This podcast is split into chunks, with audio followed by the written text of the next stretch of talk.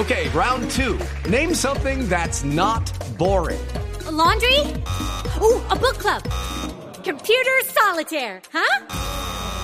Ah, sorry, we were looking for Chumba Casino.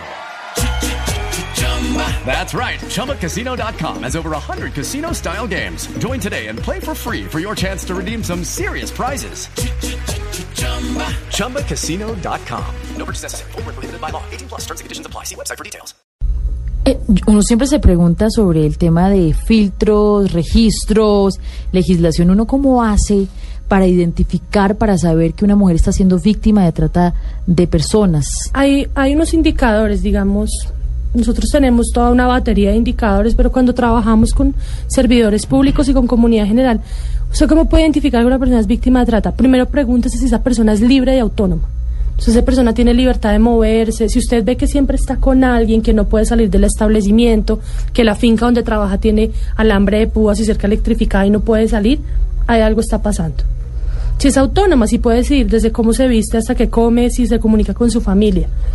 Además de eso, pregúntese otras cosas. Pregúntese si una persona le pide ayuda, créale.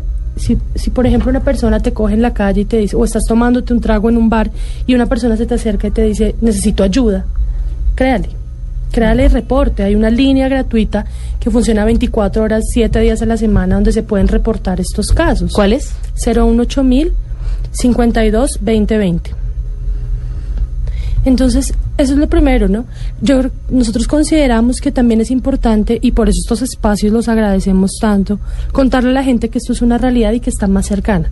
Marta nos cuenta un caso que es el caso de miles de mujeres en el país, de una persona que no tenía unas opciones de trabajo, de una persona que no tenía un nivel de educación alto, pero cuando uno entra a mirar casos de trata, ahí se encuentra hombres, hombres profesionales, mujeres de un alto nivel económico, niñas de colegios privados, niños de universidad. Es decir, eso es un delito en el cual todos podemos ser víctimas. Y bueno, hay una excusa y es, por ejemplo, en algunos casos es que saben a qué van. Entonces hay una responsabilidad que también ayuda a deteriorar, a afectar a muchos hombres y mujeres que se, que se exponen al tema de la trata. ¿Cómo uno lo asume? Porque muchas mujeres dicen es que yo sabía que venía y después me maltratan. Y, y fíjate que ese es un elemento, cuando uno hace atención a víctimas, es un elemento clave que no les permite, digamos, como hacer, dar el paso para comenzar a, a construir otro proyecto de vida. La, la legislación colombiana, y por eso es pionera alrededor del mundo, tiene una, una parte que dice claramente que el consentimiento de la víctima no le quita responsabilidad al tratante Al o a la persona que se lo llevó. Entonces, y pasa mucho, nosotros cuando hacemos talleres, por ejemplo, con las mujeres que ejercen prostitución en Bogotá y en otras ciudades del país, ellas nos cuentan, no, yo, yo sé a qué me voy, o sea, yo sé, no sé qué, sí, me va mal, pero ajá, pero no importa, pero, pero no, o sea, hay que ser consciente que usted puede saber a qué se va, pero usted fue víctima de un delito, porque es que la trata de personas pisotea la dignidad de los seres humanos y por principio usted no puede renunciar a su, a su dignidad.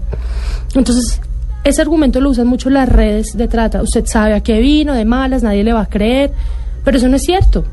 No es cierto porque la misma ley colombiana dice que el consentimiento no le quita responsabilidad a la persona, ¿Y a quien comete el delito? a quien comete Y el por delito. supuesto, pues es también la, la diferencia entre lo que creen que van a hacer y lo que realmente a lo que realmente la someten, que es a una prisión, es a una cárcel, es a vender su cuerpo, Exacto. es a estar eh, esclavizadas, Mabel.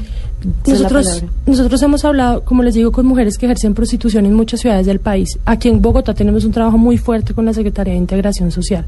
Y tú hablas con ellas, y muchas, no todas, obviamente, te dicen eso. O sea, te dicen, yo sé a qué me voy. Yo sé a qué me voy, pero usted sabe qué le va a pasar allá, usted sabe que la van a encerrar.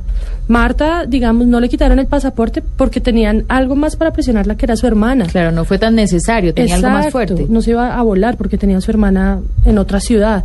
Pero generalmente, ¿qué pasa? Si les quitan los documentos y está la amenaza de si tú pides ayuda, te van a deportar como una delincuente. Claro. Porque eres inmigrante es ilegal. Marta, la culpa. ¿Cómo luchar por esa culpa y ese maltrato eh, psicológico que por tanto tiempo, como acaba de decir Ivonne, pues le meten a la mujer de que usted sabía que venía de malas? ¿Usted lo ha podido superar? Sí, en este momento, gracias a Dios, sí, y a las personas que me han dado un acompañamiento, porque pues he tenido la fortuna de encontrar gente en mi camino de que me han ayudado a superar todo esto. Empecé un, un proceso primero con las hermanas religiosas adoratrices. Allí empecé y allí fue toda mi tabla de salvación hacia mi vida y a poderme ubicar en una sociedad para laborar. Uno tiene un puesto en la sociedad, pero laboralmente y participar realmente como ser humano, como personas con sus derechos, los encontré allí con ellas. Entonces allí me vuelvo profesional. Se es profesional en bordados y técnico industrial, de maquinaria industrial.